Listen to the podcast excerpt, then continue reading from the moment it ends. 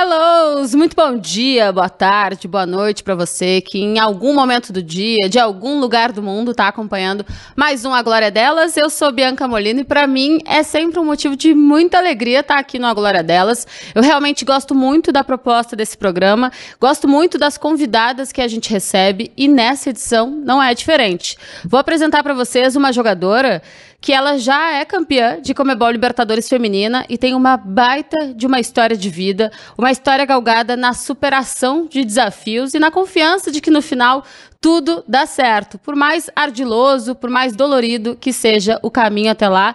Seja muito bem-vinda, é uma honra mais uma vez conversar contigo, poder dividir um pouquinho da tua história com o nosso público. Carolyn Nicole, seja muito bem-vinda. Muito obrigada, Bianca. Eu estou muito feliz de estar com vocês. Fiquei surpresa, não sabia desse projeto que vocês têm e fiquei super feliz por vocês estarem aí mostrando um pouco das mulheres no Brasil, no mundo inteiro. Acredite, a gente que fica feliz de poder mostrar, porque é realmente um projeto que começou no final do ano de 2021, ali pertinho da final, da grande final da Comebol Libertadores Feminina, né? Que o Corinthians acabou sendo tricampeão e aí deu tão certo, foi tão bom que a gente decidiu permanecer com ele agora para 2022 para contar outras tantas histórias como a tua. Eu vou pedir para tu começares te apresentando para o grande público, para quem não pôde te acompanhar uh, tanto assim aqui jogando no futebol brasileiro, né? Apesar das tuas passagens por Corinthians, por Ponte Preta, por Palmeiras, né? Um início de passagem ali por seleção brasileira, vestindo a amarelinha também. Então, quero começar te perguntando como começou a tua relação com o futebol feminino. Bom, eu sou a Carolyn, eu tenho 22 anos, é, atualmente estou nos Estados Unidos, mas, como você disse, eu passei por alguns clubes no Brasil. É, minha relação no futebol feminino foi assim, no futebol feminino desde muito pequeno, eu jogava futebol, mas não era com as meninas. Mas eu sempre gostei de futebol, sempre me familiarizei. E, assim, profissionalmente, eu comecei com 12 anos ali. Eu já estava, assim, profissionalmente em escolinhas, mas em time mesmo, profissional, com 14 e 15. Legal. O, a tua relação com o futebol tu trouxeste é desde muito cedo, porque assim como várias outras meninas, tu também é do time daquelas que começaram jogando com os amigos da rua, com os primos, né, com os familiares, e aí foi gostando. Mas quem passou para ti o mosquitinho do futebol? Teve algum familiar, assim, um pai, uma mãe, um tio, um primo, que fez com que tu gostaste mais? Cara, assim, eu estava conversando com meu pai ontem sobre isso e ele disse que desde meus três anos de idade, tipo assim, eu desde muito pequena eu sempre ficava bola, pai, bola, pai. Ele até imitou assim o jeitinho que eu falava quando muito pequena. Então, acredito que desde muito pequena mesmo, eu não lembro com três, quatro anos como era. Mas meus pais falam que sempre, sempre, sempre eu gostava de estar jogando bola, de estar na rua com os meninos, com os primos e também quando eu já lembro já da minha meio que pré-adolescência, assim, com 8, 9, 10, eu já lembro de muito na rua, muito com os primos, é, em todos os lugares, jogando futebol. Muito bom. Ô, Carolyn, mas a tua relação com o futebol em algum momento ela foi incerta, né? Isso porque ali no início da tua pré-adolescência, digamos assim, quando tu nem te imaginavas ainda como uma atleta, tu descobriste uma doença que ela poderia afetar diretamente a tua relação com o futebol, por sorte ou por qualquer outra coisa na qual tu acredites, pode ser Deus, pode ser alguma força uhum. maior. Isso não aconteceu, mas foi um desafio, um grande desafio que tu precisaste enfrentar, né? Quando tu descobriste a doença, ficaste internada ali pelos três meses. Conta pra gente como foi. É, na verdade foi bem assustador, assim, e inexplicável, porque desde muito jovem eu já jogava futebol com os meus primos e eu morava como se fosse uma fazenda. Então, tipo assim, nós morávamos para cuidar da fazenda e a troco nós morávamos lá, beleza. Então, tipo, lá era muita aventura, porque eu sempre estava com meus primos e sempre fazendo de tudo, seja no, pé, no topo de pé de manga, é, jogando bola, andando de cavalo, muitas coisas a gente fazia lá. E eu não sabia, desde então, que eu poderia jogar futebol profissionalmente. Mas, ainda morando nesse lugar, eu, tipo, sentia muitas dores na perna e não conseguia nem, tipo, dormir. Então, fui ao médico e eles disseram que era só tipo uma luxação, que já logo ia passar, colocaram uma tala. Beleza, fui para casa tomando alguns remédios, mas mesmo assim, tipo, nada melhorava. Eu conseguia dormir cinco minutos, depois acordava com muita dor. Resolvi, junto com a minha mãe, ir para outro hospital. Chegamos lá, falei todas as dores que eu tinha, tudo, tudo mais. Eles disseram para eu ficar de observação, né? Eu fiquei de observação uma semana, tomando soro.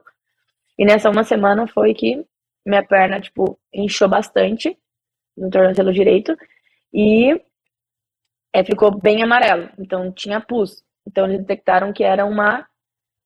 Primeiro era uma celulite, que era uma infecção na pele.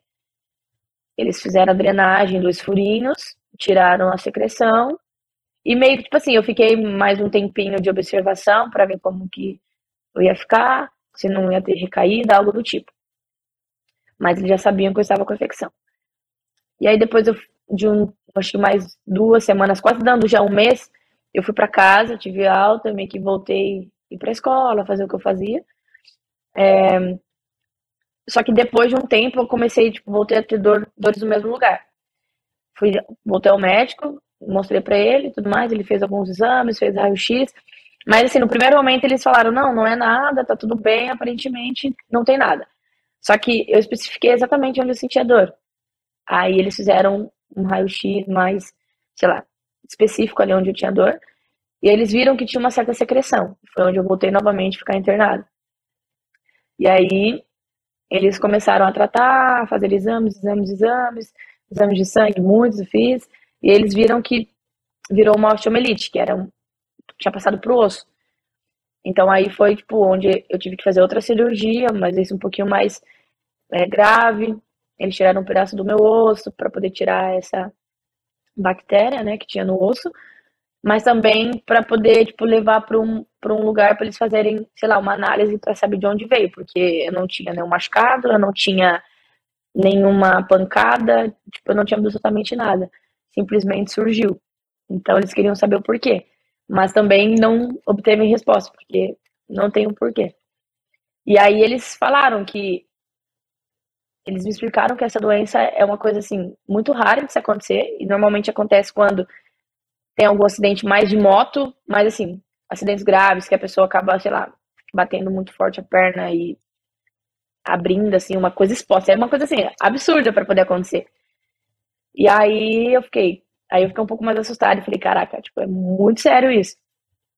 E aí eles falaram, você se, se, eu, se eu demorasse lá atrás, quando eu fui no primeiro hospital, que eles colocaram a tala. Se eu tivesse demorado mais questão de um ou dois dias, isso o médico me falando, eu já poderia ter perdido a perna, porque desse um, dois dias eu já estava antes com essa, com essa doença e não sabia, só que já estava se agravando, porque já tinha passado pro osso, eu estava usando tala, então, tipo assim, estava se agravando. Então, ele falou: ainda bem que você apareceu o mais rápido possível, porque poderia já ter perdido sua perna, porque é uma coisa que vai meio que necrosando o osso.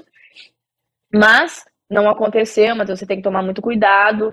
É, indico você fazer natação, não ter muito contato onde você tem sua cicatriz, então não pratique esporte com contato e tudo mais, porque pode ser que volte, tenha uma recaída e, sei lá, a, essa doença pode voltar, porque meio que é uma infecção no, no osso, mas que, tipo, pode ser que esteja no sangue. Mas eu tenho que sempre, de oito em oito meses, fazer exames de sangue, ir no hospital para poder ver como está todas as coisas. Mas, graças a Deus, nunca teve recaída, nunca voltou, e até hoje eu jogo futebol. Ô, Carolyn, uh, faz 10 anos, né, que tu descobriste a osteomelite, então, acho que tu tinha ali uns 12 anos, e desde então, reforçando nenhuma recaída, ela foi até por um caminho diferente, né? Se imaginava que não poderia mais praticar nenhum esporte de contato, assim. Ela foi justamente se destacar uhum. no futebol. Naquele momento, tu não imaginavas, né? Que tu poderia ser uma jogadora profissionalmente falando. E tão rara quanto a tua doença, porque a osteomielite ela é rara, foi a tua recuperação, né? Porque de fato, tu não tiveste nenhuma sequela quando tu estiveste tão perto de uma doença que podia afetar diretamente no teu andar, né? E até mesmo uh, correndo risco de, como tu bem, bem falaste, de sofrer alguma amputação. Como foi depois, anos depois, lá na Ponte Preta, quando tu já te enxergava como uma jogadora, pensar, putz, aquilo serviu para quê? Para me dar um susto, para me mostrar a importância de me cuidar, de ficar fazendo check-ups, né, ir ao hospital. O que que esse susto ali na tua pré-adolescência, como ele respingou na tua vida? Nossa, é uma boa pergunta, porque sempre, eu, sempre que eu falo disso é algo inexplicável, não tem como, porque é uma coisa que eu não sei de onde veio, ninguém sabe, só veio. E quando eu comecei, tipo assim, e pouco se falava, eu pouco falava dela na minha vida, porque até então eu não jogava futebol profissional. Mas quando eu comecei indo, por exemplo, para Valinhos, que aí já era um time mais feminino, que depois foi Guarani Ponte, nesse meio, aí eu começava a falar um pouco mais disso, porque todo mundo perguntava: "Nossa, você já tem, tipo, você já quebrou o tornozelo? Porque todo mundo pensa que eu quebrei o tornozelo com essa cicatriz. E aí eu comecei a falar um pouco mais sobre. Então, eu pensei, as pessoas falavam, cara, como que você, tipo, você não tem medo? Você joga futebol, você vai pro contato, tipo, quando tá frio dói, então surgiram várias perguntas. E aí eu passei a pensar nisso. E eu não tive respostas ainda. Eu não posso falar para você, não, eu acho que é isso, aquilo, porque de certo, muitas coisas aconteceram que junta para o processo, mas ainda não tem uma resposta exata para isso. Tá bom, tem bastante tempo pela frente para pensar sobre isso. O importante é saber que não tiveste sequelas, né? Isso é realmente fundamental e aí já começa a contar, a gente já começa a ter uma ideia do tom da história de vida da Carolyn, que muito antes dela ser uma jogadora, ela já enfrentava desafios com relação a corpo, com relação a rendimento e a gente já vai chegar em uns próximos, mas antes vamos falar de coisa boa. Aí tu vais pro futebol, uhum. vais pra Ponte Preta, já começa se destacando muito rápido, sendo escolhida a melhor jogadora do campeonato de 2017. Como foi essa primeira passagem, né? Porque depois tu ainda volta para Macaca. Como foi essa primeira passagem tua uh, representando a Ponte Preta no futebol feminino? Ah, assim, foi muito motivador, porque foi o começo de tudo, né? É, ali, tipo assim, eu tinha uma ajuda de custo que eu nunca tive, então eu ficava muito feliz. Eu consegui ajudar, tipo, minha mãe, já desde muito cedo. É, assim, o time é, abraçava muito a ideia do que a comissão passava pra gente, então eu sempre gostei muito de treinar a parte física e lá tinha muito isso. E eu sabia que estando bem fisicamente, é, eu conseguia fazer coisas que só a parte física mesmo te dá essa liberdade. E foi basicamente isso. Foi muito motivador, porque eu queria ajudar minha família. Eu já pensava em, assim, me tornar profissional e ser, sei lá, uma das artilheiras, estar ali no meio e trazendo títulos para Macaca. E aí, tu te destaca na Ponte Preta, vai para o radar do Corinthians, fica pouco tempo no clube, é verdade, mas o suficiente para se tornar campeã da Libertadores da América. Antes de te perguntar sobre essa passagem pelo Corinthians, eu quero te fazer uma pergunta básica, Carolyn. A gente fala muito no futebol masculino já há muito tempo que a Libertadores ela é diferente, que ela é especial, né? No feminino, já dá para dizer que isso também acontece? Ah, sim. Sim, porque é, além do brasileiro e paulista, né, que temos no Brasil, Libertadores é uma coisa que vem mais, assim, é diferente. Acaba sendo diferente. É um campeonato rápido, é, que todo mundo quer, quer o título, porque além do Brasil para você vai ter ali no seu currículo Libertadores. E acho que a sensação, assim, de disputar Libertadores é muito gostosa, porque vem, assim, talvez para coroar o que você vem, assim, no meio do ano, trabalhando e nos altos e baixos da vida do atleta que acontece, mas a Libertadores é muito competitivo, muito rápido e sempre, obviamente, que vence o melhor. Então é uma sensação muito gostosa de disputar uma Libertadores. Agora, falando especificamente dessa tua passagem pelo Corinthians, campeã da Libertadores em 2017, Corinthians ainda tinha a parceria com o Aldax, né? Ganhou nos pênaltis, ali uma disputa de penalidades máximas 5 a 4 e em cima do Colo-Colo. Conta pra gente como foi essa passagem, por que, que ela foi tão curta? Olha, é, eu fui pra, de empréstimo, né, para poder jogar Libertadores com o Corinthians. Gostei muito, um time muito bom que me fez evoluir muito, aprendi muito com as meninas. É, assim, logo, de, logo em seguida eu tive uma proposta do Corinthians para poder permanecer, mas é, eu ainda muito nova, hum, não, não queria sair, sa sair, quase soltando espanhol, não queria sair, não queria sair da ponte naquele momento, por gratidão, por é, também reconhecer um pouco do que as pessoas que estavam ali fizeram por mim, e também as coisas aconteceram através do trabalho que estavam feito, estava feito ali.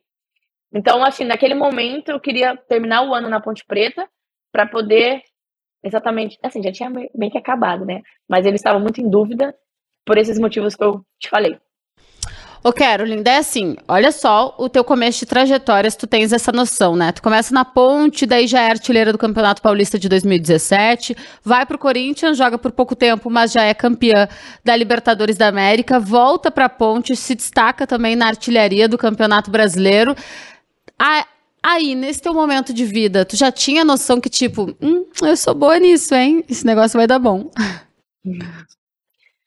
Não, eu não pensava. Isso, porque, não sei, tipo assim, de onde eu vim é, assim, é um lugar muito humilde. Então, é, eu só queria me divertir dentro de campo para ser feliz e sou muito feliz dentro de campo. E acho que por isso que as coisas aconteciam naturalmente, porque eu não me deslumbrava nada, porque ao mesmo tempo que eu estava ali, eu também, tipo assim, estava no campinho de terra com os meus amigos jogando, entende? Então, tipo assim, eu era só feliz. Muito bom. Era, é e certamente ainda vai ser muito feliz e dá muitas alegrias para o futebol brasileiro, especialmente porque a gente já vai falar sobre seleção brasileira. Mas antes, a gente está fazendo quase que uma linha cronológica aqui uh, da carreira ainda recente da Caroline Nicole no futebol feminino, a gente não tem como não falar sobre o período de afastamento, né, Caroline? Foi mais uma grande pedra no teu caminho, mais um grande desafio que tu precisaste superar quando tu foste flagrada no doping, né, por um uso de uma substância não permitida dentro do futebol, e aí tu ficaste praticamente duas temporadas sem poder exercer aquilo que estava te dando tantas alegrias. Conta pra gente como foi esse episódio e como isso impactou na tua vida. isso tem um grande impacto, realmente. Bom, assim, no, no início foi muito difícil, muito difícil mesmo. É, quase assim, impossível de ter algum sentimento positivo naquele momento. Mas assim, quando é, eu recebi essa essa notícia, eu estava na granja, né? É, em convocação. E eu falei, não, para, isso não é verdade, né, não está sendo real, é uma brincadeira de mau gosto. Mas ainda demorou um tempo para eu poder, tipo assim, realmente cair na real que aquilo era real. Mas assim, eu não conseguia assistir futebol, não conseguia, assim, estar no meio, não conseguia, tipo, nem falar com as meninas, não falar com as meninas, mas, assim, houve-se um afastamento gigantesco nesse período do futebol feminino. Tanto das meninas, tanto da modalidade. Mas sempre com o coração ali. É, me perguntando por quê, coração fervendo, querendo explicações, é, respostas, mas não tinha, obviamente. Tinha só que respeitar o processo, né? Mas é, passou-se. O primeiro ano foi um pouco mais fácil por eu estar ainda com o Palmeiras, o Palmeiras estar me ajudando, é, indo atrás e recorrendo. Nós chegamos a ir até a Paraguai, se eu não me uhum. engano, uhum. para poder fazer falar com as pessoas que tinham que falar, tudo mais. Então eu ainda estava numa expectativa de poder voltar então passou-se um pouco rápido. Mas no 2020 foi um pouco mais difícil, porque aí eu já não estava mais no Palmeiras, porque já tinha saído meio que a punição. É, aí eu procurei outros esportes, inclusive joguei muito futebol, gostei muito do futebol. É, inclusive as pessoas até costumam falar que o bichinho da areia costuma picar as pessoas, porque pica e você tipo, não quer sair mais da areia, e foi o que aconteceu comigo. E ali eu encontrei muitas amizades, tipo, um lugar muito familiar, que é parecido com futebol. E eu me apaixonei, na verdade, pela, pela, pelo futebol. Comecei é, a disputar campeonatos, gostei muito.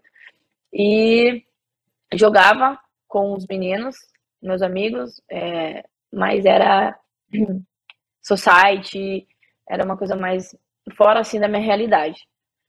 E beleza, aí depois chegou a pandemia, e aí eu comecei a receber algumas mensagens de algumas pessoas muito importantes para mim que, meu, aguenta firme, que também é um sinal. É uma coisa ruim, mas é um sinal. E aí eu comecei a colocar dentro do meu coração, dentro da minha cabeça, falando, cara, realmente. Por que aconteceu isso, mas também por que que tá vindo isso? Então meio que foi uma pausa para todo mundo. E aí eu ranquei assim, um pouquinho de motivação, mas era muito difícil. Era muito doloroso, porque eu levo comigo assim que se, se eu tivesse feito uma coisa, eu sei que eu tenho que ter consequências. Se eu fiz, toda ação tem uma reação. Então, se eu fiz, tem reação. Eu vou ter que, sendo bom ou ruim, eu vou ter que, né, ter a consequência. Mas o que mais me pegava era tipo assim, pô, por quê? Por uma coisa que eu não fiz. Porque eu não fiz. Mas aconteceu comigo. Agora, como? Eu não sei, mas eu sei que eu não fiz. E isso era mais doloroso, por uma coisa que eu não fiz. Mas também, se aconteceu, é porque eu acredito que Deus está me moldando, que isso é para, sei lá, ser história, é para ser transformação, pensei comigo. E minha mãe sempre também muito ali comigo, falando a mesma coisa, pensando a mesma coisa, porque o que eu sou também é muito da minha mãe, eu me espelho muito nela. Ela é, ela é eu, eu sou ela, porque eu me espelho nela. E foi isso que ela me ensinou. E beleza, depois foi passando, depois um pouquinho no final do ano, assim, 2020, provavelmente em, até setembro e dezembro eu estava para decidir se eu assinaria com meu empresário ou não. E aí foi onde que, não, beleza, vou assinar. E aí foi quando surgiu uma proposta de eu ir para Espanha, mesmo já, tipo, estando no DOP. Aí eu falei, cara, eu acho que agora é a hora de sair. Mas aí eu pensei, pô, eu poderia ter saído, assim, não se arrependendo, mas é porque todo mundo pensa, é inevitável. Ah, não, poderia ter saído antes. Mas tudo bem, agora eu vou sair, porque eu meio que fiquei com medo, assim, não vou negar, de voltar no futebol brasileiro e ser, tipo, muito criticada e não sei o que poderia acontecer. Eu tive esse receio, então, quando surgiu essa proposta para sair, eu não pensei duas vezes em sair por esse motivo. Então, aí eu já meio que ali eu encontrei uma força de não, agora é hora de voltar. Aí fazia mais academia, treinava, comecei já a voltar pro meu para minha vida real assim do futebol, né? Então eu já fazia mais coisas voltadas ao futebol, já voltei a minha não voltei a minha rotina, mas ali já estava meio que me habituando para poder voltar. E aí foi basicamente isso, nesses nesses dois anos. O, o, teu primeiro ano tu tinhas ali um vínculo com o Palmeiras, né? Ainda que não estivesse jogando exatamente pelo time, tinha aquele suporte. O segundo ano foi um ano, como tu bem disseste, pandêmico, então lado bom, bem entre aspas, porque a gente sabe que não existe lado bom numa pandemia, é que tudo estava parado, não só tu, e tu, de qualquer forma, encontraste ali no futebol, né, um outro divertimento e tal. Mas a força da família, tu sempre destaca a importância que eles tiveram. Uh, e eu quero te perguntar o seguinte, indo de encontro a isso, qual foi a dificuldade que a tua família sentiu diretamente com o teu afastamento do futebol, para além das questões psíquicas, emocionais, né? Porque eu imagino que tu tenha, tenhas ficado desabastecida por aquele momento financeiramente, né? E tu já era uma pessoa muito importante dentro do fluxo familiar. Como foi isso para vocês? É, foi muito difícil. Tipo assim, eu sempre vou falar que eu sei de onde eu vim realmente, porque lá atrás, lá atrás, já era muito difícil. Porque minha mãe criou eu e meus quatro irmãos sozinha. Tipo assim, é, os pais um pouco distantes. Então, ela não tinha condições. Então, quando eu comecei ali no futebol, eu meio que ajudava. Nesse e assim na minha melhor fase que eu estava é, me mantendo muito bem, várias propostas e as coisas acontecendo, estava tudo bem. Então, tipo, eu consegui ajudar muito minha mãe. Mas quando eu me afastei, tipo assim, parece que eu voltei lá onde eu comecei de novo. Porque eu não conseguia ajudar, porque eu não tinha. Era ano que eu tinha bolsa atleta para receber, não ia receber. Aí, tipo, era ano que eu tinha, é, se eu não me engano, alguma premiação da Libertadores sul-americano, não ia receber. Então, tipo assim, eu fiquei desamparadíssima até hum, acho que setembro, outubro, antes de eu assinar como empresária. Então, nós passamos dificuldade muita. É, de, eu não tenho vergonha de falar, porque fez parte da minha vida, da minha história. Teve, tipo, dias que minha mãe fala, cara, vamos para casa da sua avó porque nós não temos o que comer. E realmente a gente não tinha o que comer. Se tinha farinha, era muito. Se tinha Todd com água, era muito, porque não tinha realmente o que comer. De ter que ir para casa da minha avó porque não consegui pagar aluguel e todos os irmãos dormir juntas, minha mãe num colchãozinho no chão. Sabe aquela história de que a porta nem fecha porque o colchão tá ali atrás da porta? Sim. Foi basicamente isso.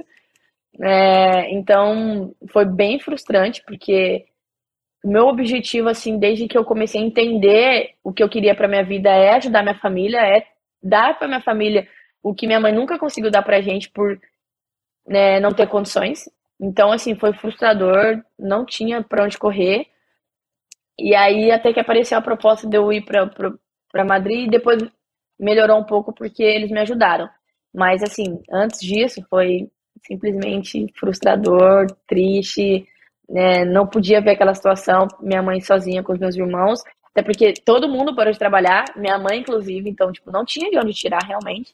Foi até que eu com, com, comecei a fazer marketing digital, consegui tipo assim, alguma graninha, mas meu, nada assim, muito tchan assim para poder ajudar, totalmente como eu ajudava antes no futebol. Mas foi um meio que eu falei, meu, vou ter que começar a agir e fazer algo diferente. Foi que eu até gostei do marketing e consegui ali meio que um pouquinho, um pouquinho, um pouquinho, um hum. pouquinho, ajudar minha mãe, mas foi bem pouco mesmo.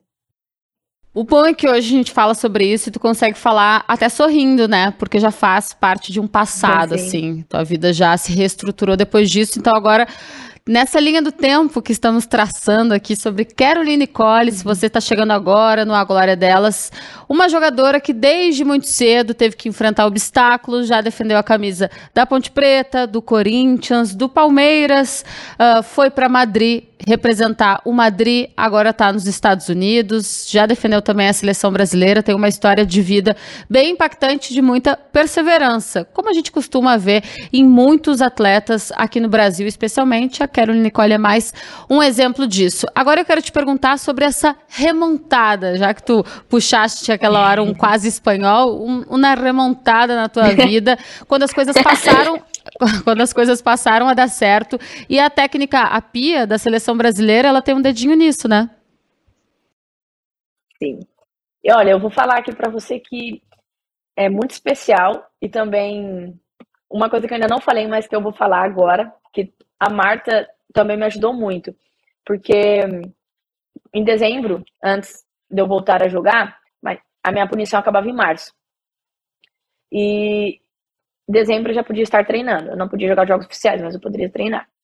Quando saiu a convocação do, do ano 2021, que foi inacreditável para mim, hum. foi tipo assim, onde eu vi uma luz no fundo do túnel, que eu falei, não, não é possível, porque na minha cabeça eu teria que voltar. Eu, eu, eu falava assim para mim, meu, vou colocar dois anos para eu poder conseguir voltar e ter uma oportunidade na seleção brasileira, porque eu assistia, né? No finalzinho ali que eu já sabia que eu ia voltar aqui para Espanha, eu assistia as meninas jogando. Então eu falei, cara, o time tá assim, assim, e eu tenho que trabalhar para estar assim, porque eu sabia que eu estava fora de forma, que eu não teria ritmo de jogo, então teria que me adaptar novamente ao futebol como se eu estivesse começando novamente. E aí, quando surgiu essa convocação, eu até né, falei para minha mãe, foi uma coisa assim, euforia, a gente chorou tal, comemoramos, é, foi algo muito motiva motivador e desafiador, eu sempre vou falar isso. E eu tenho imensa gratidão à Pia, porque não sei se outras pessoas fariam, mas ela fez, e meu, eu falei, cara, já que ela fez, agora é minha vez de abraçar essa, essa oportunidade e fomos para o sul nessa convocação. E eu falei, cara, agora já era, eu vou ter que lá, comer grama e correr atrás das meninas, porque eu sei que bem eu não vou estar, mas eu vou ter que assim, fazer uma mágica para ficar bem. Foi basicamente assim. O, foi na seleção brasileira o episódio que tu tiveste com a Debinha no treino? Isso. Aí, beleza, fomos para a convocação e eu super nervosa. E receosa, porque eu falava, caraca, tipo, como que vai ser, como as meninas vão me tratar, porque dois anos é muita coisa longe. E, nossa senhora, beleza. Chegamos, eu meio receosa ali na minha, esperando, né, passar assim, os dias para poder chegar com as meninas e conversar, porque eu sou um pouco tímida também. E dois anos fora, então basicamente parece que eu desconheci todo mundo. Uhum. Foi bem engraçado, assim. Mas quando eu soube que ia ter o teste do PI, falei, ah, beleza, né? Vamos lá, teste do PI. E agora? Ô, Carolyn, depois, uma no... explica pra gente o que é o teste do PI. o PI é um teste que os atletas amam de paixão, que é o que você mostra sua resistência ali, né? Então, se eu não me engano, é, são 20 metros, ou seja, você tem que bater, então, no total 40, né? Se eu não me engano. Que você bate e volta. Aí tem as velocidades e o tempo. Acho que são 7 segundos para você ir e voltar, e aumenta-se o tempo. Então, você tem cada vez indo mais rápido para poder ir e voltar no tempo. E aí você tem que ir até a sua exaustão. E aí foi se passando os, os, grupos, né, de quem seria com quem, e depois, pum, eu estava com a Debinha. Aí eu falei, ah, não, Deus é tão perfeito na minha vida que ele me colocou com a melhor. Então, eu comecei a mentalizar, bom, eu vou sair depois da Debinha, eu vou sair depois da Debinha. Eu, de... eu juro, eu deitava na cama e eu ficava, eu vou sair depois da Debinha, depois da Debinha, depois da Debinha. Mas eu sabia que eu não ia sair depois dela, porque ela é a melhor no teste. Mas eu tinha que mentalizar aquilo, porque eu ia ter que aguentar até ela sair. Beleza. Chegando lá, no dia do teste, a perna tremendo, nervoso. Falei assim, meu Deus, como será que vai ser? Porque eu não tinha, tipo assim, nenhuma realidade do que eu seria. Porque eu estava voltando naquele momento. Então, tipo, eu sabia que ia ser ruim. Eu tava com isso na cabeça. Beleza. Começamos. Pum, pum, pum, pum, e vai, volta, vai. E só o hum. barulhinho. Pim, pim, pim, pim. E tentando sair depois dela. Só que, eu não, uhum. obviamente, que eu não saí depois dela, mas também eu não fui tão ruim quanto eu pensava. Porque o resultado mostrou isso. E aí ali eu fiquei. Aí, tipo, todo mundo falou assim: Meu, por que, que você saiu? Aí eu falei: Porque eu estava cansada. Ela falou: Não, não é possível que você estava cansada. Eu não, eu estava morrendo já, na verdade. Todo mundo: Ah, não. Tipo, meu, você ficou dois anos paradas e fez do, o que você fez. Aí ali eu tive um start assim que eu falei: que, Tipo, o que tá acontecendo?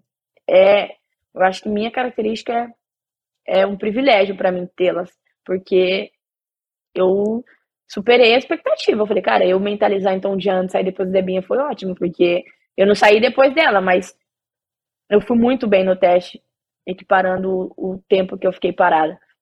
Isso as pessoas me falando. Aí eu realmente. Aí na hora que começaram a falar essas coisas, eu falei, é verdade, tipo, eu posso. E aí eu quis mais. Ô, Carolyn, e daí depois desse, dessa convocação para treinamento, tem o torneio de Manaus, que tu és artilheira, tu vais para o Madrid e se destaca também na La Liga e depois vai para um futebol diferente uh, nos Estados Unidos. Como tu olha para trás agora e vê essa guinada que a tua vida teve nesse um ano, né? Com tanta coisa acontecendo diferente, tantas novas portas se abrindo. Olha, é assim, é é, primeiramente, eu, eu sempre vou agradecer a Deus e a minha família por estar comigo, porque sem eles eu não ia conseguir. Mas, assim, todos os dias, eu indo pro treino, voltando pro treino aqui, eu tenho essa reflexão de, cara, tipo, olha onde eu estou, olha o que aconteceu. Tipo, eu só consigo ter gratidão à vida, aos meus amigos, às pessoas que me acompanham, porque muito também, a minha força muito vem deles, do que eles falam para mim, do que eles transmitem para mim. Então, eu uso isso muito ao meu favor para poder dar o meu melhor sempre. Porque, igual eu falei, o meu objetivo é mudar a história da minha família. E, tipo, e, e isso está acontecendo pouco a pouco. E eu tenho, assim, imensa gratidão e, e fortalecimento, assim, da parte deles, porque foi o que eu falei, o que eles passam para mim, eu tenho assim, levo comigo assim, trancada, assim, ó, com garras e dentes, fechadona de não, eu vou fazer por eles, porque eles esteve comigo nesse tempo e foi um aprendizado muito grande do que passou. E, tipo, eu me sinto muito mais blindada, é, muito mais, assim, consciente e sei o que eu tenho que fazer, o que eu quero fazer, sabe? É, isso é fundamental para uma menina que ainda tem toda uma carreira pela frente, já passou por poucas e boas, e agora para a gente encaminhar o encerramento do nosso bate-papo aqui no A Glória Delas, Carolyn, deixa eu te perguntar: futebol brasileiro, um pouco de seleção brasileira, futebol espanhol e futebol norte-americano. Quais as principais diferenças de um, um, um para o outro e qual que o teu futebol, a tua característica de jogo se adaptou melhor? Olha, bom, o futebol brasileiro é assim, é gostoso, né? Você tá no seu país, estar jogando ali com as mesmas pessoas, assim, desde que você começou, porque no Brasil seria mais isso. Quando eu fui para Espanha, eu senti muita diferença na parte física. Eu achei é, uma liga muito competitiva, de que, tipo assim, se você é, sei lá, o primeiro e vai jogar contra o último, a diferença não é nada, porque você vai ter que jogar e jogar muito bem para poder vencer, porque é muito competitivo. Os times é, dão muito trabalho. E também a parte técnica é muito bem, você melhora muito. É, eu acho assim que na Espanha foi um pouquinho mais é, difícil assim minha adaptação, é, é, comparando daqui dos Estados Unidos, pela parte física, pelo ritmo de jogo, por toda a situação que eu tinha que voltar a, ao normal. Mas já adaptando na Espanha, que eu já peguei minha, um pouco da minha parte física, já melhorei. Quando eu vim para cá, eu achei que aqui é muita transição. Então, tipo assim, a todo momento você vai estar tá lá e cá, lá e cá, lá e cá, subindo, descendo, subindo, descendo. Então, isso melhora muito sua parte física. Inclusive, quando é, eu soube que eu ia vir para cá, um dos motivos para poder realmente vir é, foi a parte física, porque eu soube que, tipo, no, meu time, exatamente no meu time, a parte física é muito boa. Então eu falei, bom, eu tenho que estar bem fisicamente, melhor fisicamente possível, porque eu ainda jovem, né? Quero sempre pensar na minha parte física e me cuidar o máximo possível, porque eu quero, né, sempre estar bem. E acho que a diferença basicamente foi essa. Pouco na Espanha achei parte técnica e muito competitivo. Aqui nos Estados Unidos também competitivo, mas muita transição, então a parte física eu achei é bem diferente, bem diferencial. Carolyn, muito, muito obrigada por ter conversado conosco, contado um pouquinho mais da tua vida, da tua história. Eu te desejo boa sorte aí no North Carolina, nos Estados Unidos, ou onde quer que tu estejas daqui para frente e de preferência voltando à seleção brasileira. E uma perguntinha para encerrar. Tu já tiveste uma passagem importante aqui no futebol brasileiro, né? Importante ali no teu começo de carreira, com uma Libertadores da América já nas costas. Mas e o futuro da Carolyn? Não precisa ser agora, um futuro próximo. Tem o teu futebol aqui no Brasil outra vez? Ah, tem, né? Tem, porque eu gosto de jogar no Brasil e acho que para futuramente, futuramente, assim, encerrando, talvez, não sei, ali no Brasil. Não sei, não sei, tudo pode acontecer. Carolyn, obrigada, viu? Boa sorte aí na tua carreira. Parabéns pela tua história de vida, para tua consciência que tu tens, né, dessa tua trajetória. Um beijo especial para dona Tatiane, que eu tenho certeza que ela está na nossa audiência aqui. Ah, muito obrigada eu, Bianca. Eu fico muito feliz de estar compartilhando com vocês e mais uma vez é, pelo canal A Glória Delas, né? Por por esse projeto maravilhoso aí. Gostei muito de estar aqui. Espero aí vê-las em breve com outras meninas também, para podermos conhecer um pouco de histórias diferentes, mas assim, eu estou muito feliz. Estaremos, com certeza. Gente, a gente que agradece. Espero que vocês tenham gostado de mais um A Glória Delas. Esse foi um bate-papo com a Caroline Nicole, jogadora que começou na Ponte Preta, campeã da Libertadores com o Corinthians. Teve uma passagem ali diferente, né? Mas teve pelo Palmeiras, foi pro Madrid na Espanha e hoje está no North Carolina, nos Estados Unidos, com passagem também pela seleção brasileira. Conhece muito bem de futebol feminino. Foi mais uma convidada que eu tive a honra de dividir esse espaço aqui de A Glória Delas. E como a Caroline Nicole falou, teremos outras atletas por aqui. Mas para tu não perderes nada, não se esquece. Te inscreve no canal do YouTube oficial da Libertadores, está aqui embaixo, é só se inscrever e acompanhar sempre os destaques da nossa programação, que esse ano vai longe. Falaremos muito sobre Libertadores da América masculina, feminina e, claro, Comebol Sul-Americana. Um beijo, se cuidem. Até a próxima.